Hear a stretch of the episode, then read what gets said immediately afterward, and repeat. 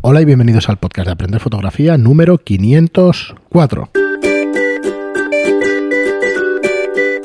Hola, soy Fran Valverde y como siempre me acompaña Pera la Regular. Hola, ¿qué tal? Muy buenas, Pera. Eh, nadie ha dicho nada en el capítulo 500 de que empezaste tú muy mal. La intro la he hecho yo y Esperamos- nadie ha hecho un comentario. Esperamos que digáis alguna cosa, que hagáis Mal, algún comentario. hemos caído ahora. Yo lo leo, está claro que prefieren que lo, que lo haga yo, ¿no? Toma ya. Igual es porque se querían acostumbrar y no Y no. No, no, vuelvo a ser yo que la hago, o sea que bueno, venga, haremos una encuesta. hasta el mil. Haremos una encuesta que igual. Hasta el mil no me toca. Bueno, muy bien, bienvenidos aquí al, No, al programa de Aprender. Fotografía. Bueno, más que nada porque lo digo en el teclado del ordenador. Sí, Y se va- se va si no tengo que estar yo pendiente y mirando. Nada, que hace mucho tiempo que no lo digo. Muchas gracias a Javier de todo lo que me enseñó de audio, de, de que ahora trabajamos con el programa que él me enseñó, edito de la manera que él me enseñó. Espero que se escuche bien. Eh, si no, pues es exclusivamente culpa mía, pero nada, Javi, que muchas gracias. Sabes que me acuerdo de ti muchas veces. Y nada, seguimos con, con más comentarios del programa 500, que espero además que, que, bueno, que ayude que ayude a todos vosotros, a todos nuestros seguidores, a todos los oyentes. HTC María, bueno, recordaros como siempre que este podcast se financia gracias a nuestros cursos online en la web aprenderfotografía.online, donde encontráis todo nuestro contenido, con más de 30 cursos de fotografía, contenido que vamos subiendo y que, bueno, es una suscripción con 10 euros al mes y es para fotógrafos a tiempo parcial, a tiempo completo, aficionados o profesionales. Pues vamos con vuestros comentarios. Eh, teníamos uno que se nos había quedado en el tintero, HTC María, nos dice, referente al programa 356 de cómo utilizar un fotómetro. Dice, me encanta conocer el flasímetro, una herramienta que casi nadie usa y pienso que tiene mucho potencial. De hecho, la razón principal por la que me di de alta en su momento con vosotros fue para empaparme del curso del fotómetro de mano. No obstante, aquí dais más datos como el derecheo, el histograma y un largo etcétera. En el programa se refiere al Ujú. 356. Dice, lo de los novios yo también me lo preguntaba y, se- y me ha quedado clarísimo. Y he alucinado con el dato del efecto seda, el cual intento conseguir a ojo y nunca me había planteado el tema de la gravedad. Normalmente hay explicaciones físicas para las cosas más mundanas. pero Sí, bien- sí, ahí, no hay... Bueno, es- depende de varios factores, pero Mm. es, es fácil de calcular. No hace falta saber los 9,8 metros por segundo, pero Aunque es tampoco fácil, hace falta. Los 10 metros por segundo. Y no No, uso la porque luego función... habría aceleración y otra serie de Ah. valores. Pero bueno, mm, podemos ignorarlos. Pero más o menos te haces una idea. Dice, y no uso la función multi porque no tengo ni idea de cómo va. Ah. Ahora entiendo para qué sirve, pero en el manual de Seconic no explica cómo usarlo. Mil gracias. De hecho, uno de los cursos que tenemos pendientes es de fotografía sin luz o con poca luz o, o la fotografía esta de... de Bueno, yo, yo tengo un proyecto personal de hace muchos años, porque ya lo empecé con, con analógico o químico, como queráis llamarle, que era la multiexposición, usar el flash para dar multiexposición a un, a un solo negativo, ¿no? Pues en digital. En los cursos de flash, en algunos, eh, cuando hemos tenido un poco más de tiempo y como hemos querido alargarlo, hemos hecho algún ejercicio de estos. estoy- Va, yo os disparo el flash, vosotros abrís el obturador y hacemos varios destellos, ¿no? Eh, es algo que es muy interesante. En mi web lo veréis. Hay, hay un proyecto de desnudo de multiexposición y ahí os podéis hacer una idea. Se pueden hacer cosas muy chulas. ¿eh? Y el multi es lo mismo. ¿eh? Lo que pasa es que ya sigue una frecuencia fija en vez de controlar nosotros el flash. Pero bueno, está muy bien. Pues nada, muchísimas gracias por tu comentario. eh, estamos encantados de que te guste el programa y de que puedas aprender. Oscar López, referente al programa 495, la, nos dice, la Canon 5D Mark III sí que tiene una batería secundaria de litio para mantener la fecha y la hora. Eh, ver manual, página Ah, 343. ¿ves? Qué bien. Eso le ha gustado. Eso me encanta. Pero busquéis en el manual. Dice, su duración para Canon es para unos 5 años. Personalmente nunca la he cambiado. Claro, es que es... eh, Claro. No. Depende del uso de esa pila, pero supongo que tira de la normal y luego ya tira de la otra cuando no tiene. No a sé. No pero está bien, está bien. Que miréis el manual y todo esto, esto está, esto está genial. Pero cinco Y- años es que son años. O sea, los relojes de pulsera normalmente te dicen eso, cinco años. Sí, entre 5 y 10 años. Sí, pero a mí me duran 10 años. Mm. Sí, si este reloj tiene un montón de años ya. Y la he cambiado creo que dos veces.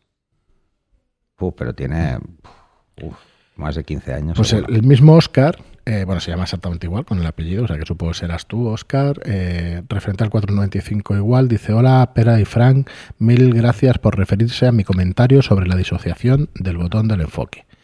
Un, un tema que lo veo siempre. Eh, Frank, Fran, ver, no acaba en K, es Fran. da igual. Es igual, es Soy Fran de Francisco. Soy americano. Es Frank. Frank. Mm, Frank.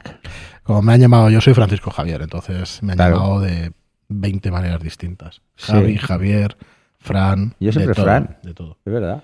Bueno, son las costumbres. Yo en- hasta el instituto Fran era o, Valverde. o tío. Pasa, tío. Hasta el instituto era Valverde, a partir de ahí ya te quitan el apellido, eh, depende Claro, de la yo- empresa, yo en, alguna empresa que estaba pues Valverde, de todo. En los curas es así, es el apellido.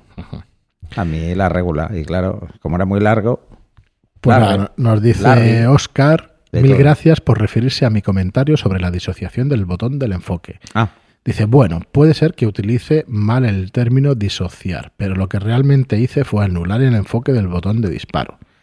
Sí, eso es disociar. Sí, eso es disociar. Siempre utilizo únicamente el botón AF-ON. Si usas el AF-ON no te hace falta disociar.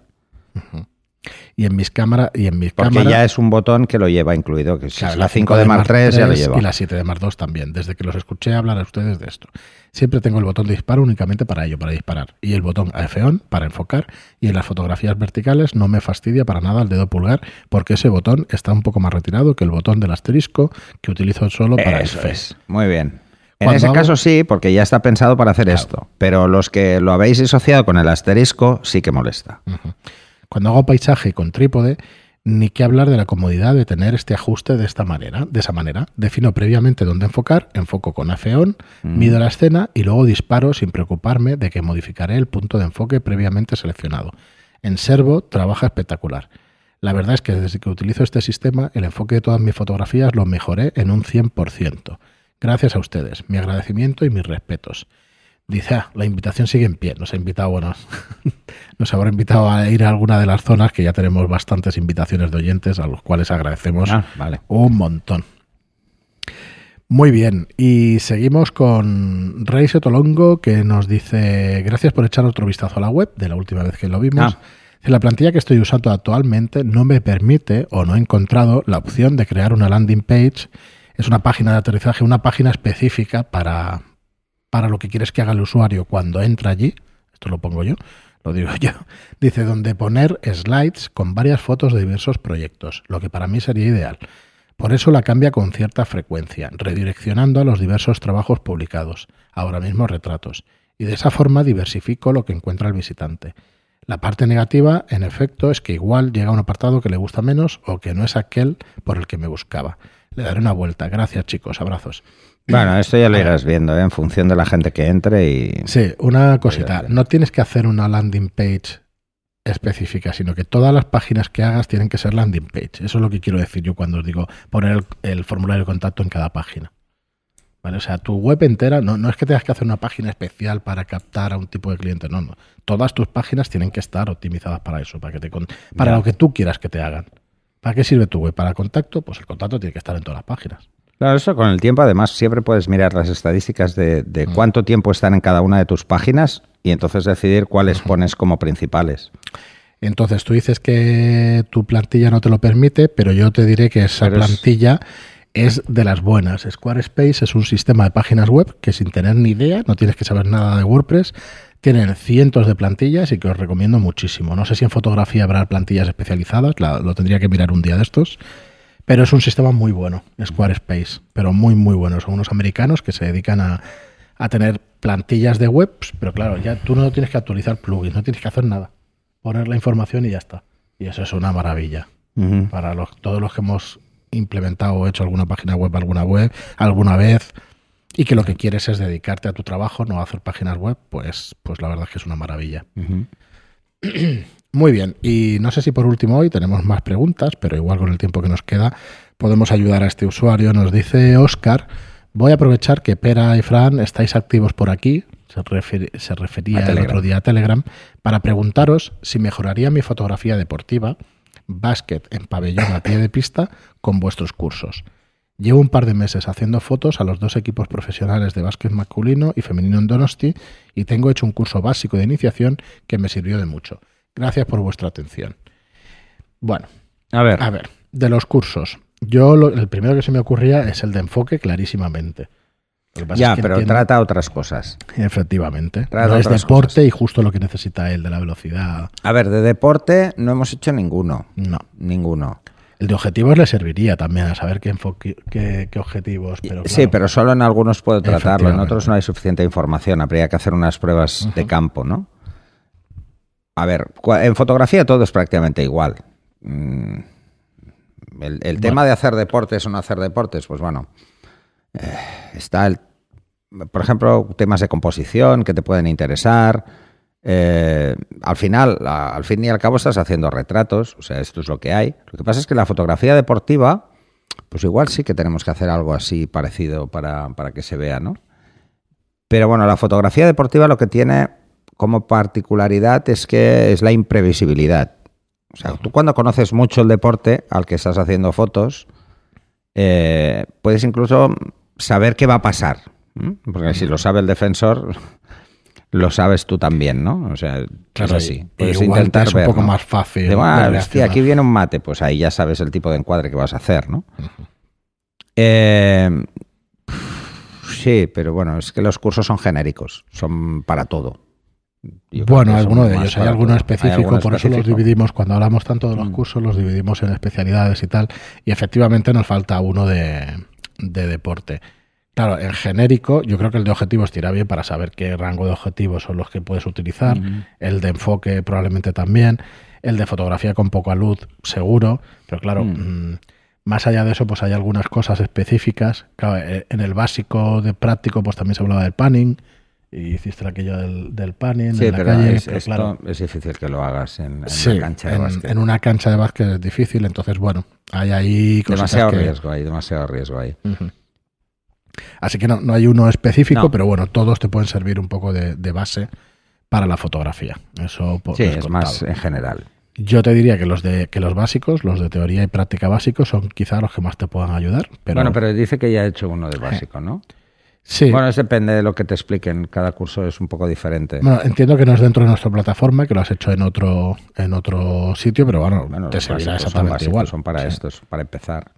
Así que nada, Oscar, nos lo apuntamos, de hecho, es uno de los cursos que se tiene que hacer, o sea que, que aquí queda apuntado para, para, poderlo, para poderlo hacer. Pues venga, como tenemos algo de tiempo, vamos a ir a por algún comentario más de, de iVox y empezamos con el de José María, que nos dice 500 ole. Pues nada, muchas gracias.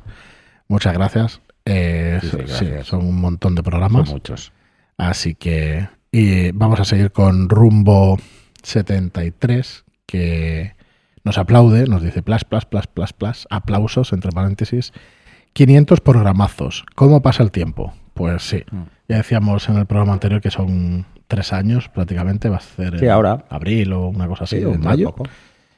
Y nos dice 500 programazos, ¿cómo pasa el tiempo? Enhorabuena una vez más por vuestra labor y os deseo que toda esa fuerza que habéis mostrado desde, desde el primer programa siempre sea creciente. Os llevo escuchando desde el primero y ese interés inicial sigue intacto como el primer día. Jolín, pues gracias. Nos Gracias. dices tú gracias, pues gracias, gracias a ti, gracias a ti. Porque además en este tiempo, a través de vuestros consejos, me decidí a monetizar un poco esta ficción. Aparte de esta obligada felicitación, tengo una duda que seguro que Pera me podrá ayudar a despejarla, aun cuando soy consciente de la ambigüedad que existe en la materia. Me dedico a tiempo parcial, otro tema que os preguntaré posteriormente, a la fotografía social. Además, soy aficionado desde, los peque- desde pequeño a los deportes, judo, escalada, ciclismo, atletismo. Bueno, y con tal de captar imágenes de los mismos, hasta la fecha no he tenido ningún problema. Pero el pasado domingo, una, eh, pero el pasado domingo, una carrera de MTV pasaba cerca de casa y me decidí a tomar algunas fotos de la misma y posteriormente coloqué el enlace de acceso a las mismas en el Facebook del organizador. Tardó poco en eliminarla. El caso es que al momento recibí de él una llamada con amenazas de denuncia, mantenía que no tenía su autorización para la toma de fotos de la carrera, etcétera, etcétera.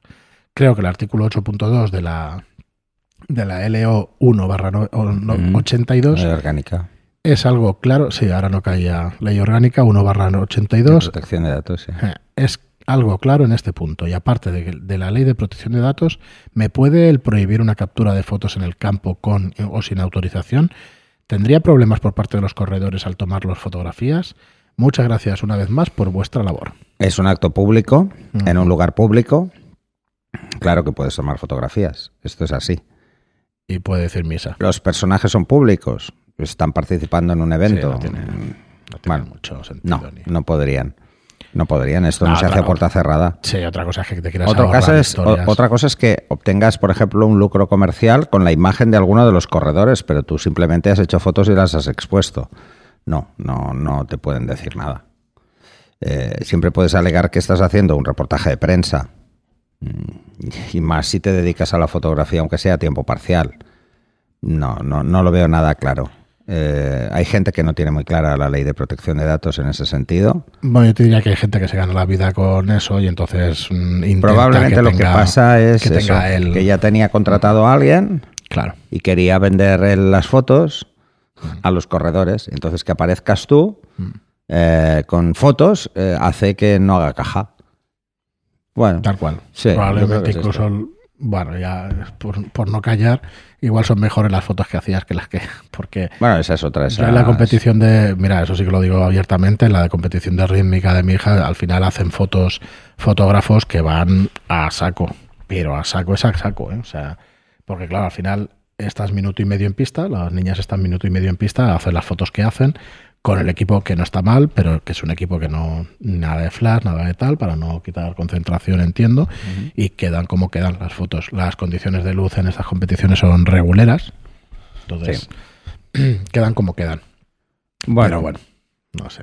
yo la verdad es que tengo claro que no. Entiendo que es un espacio público, un acto público, abierto al público, donde no se requiere pago de entrada ni nada parecido. Y donde en las normas de asistencia no dice nada de no hacer fotos o que esté prohibido hacer fotos. Si lo especifican directamente, no quiere decir que no puedas hacerlas, simplemente que, hombre, te han avisado. Si las haces es bajo tu responsabilidad, entonces podrías entrar en otro tipo de cuestiones. Pero no, no, yo no lo veo nada claro.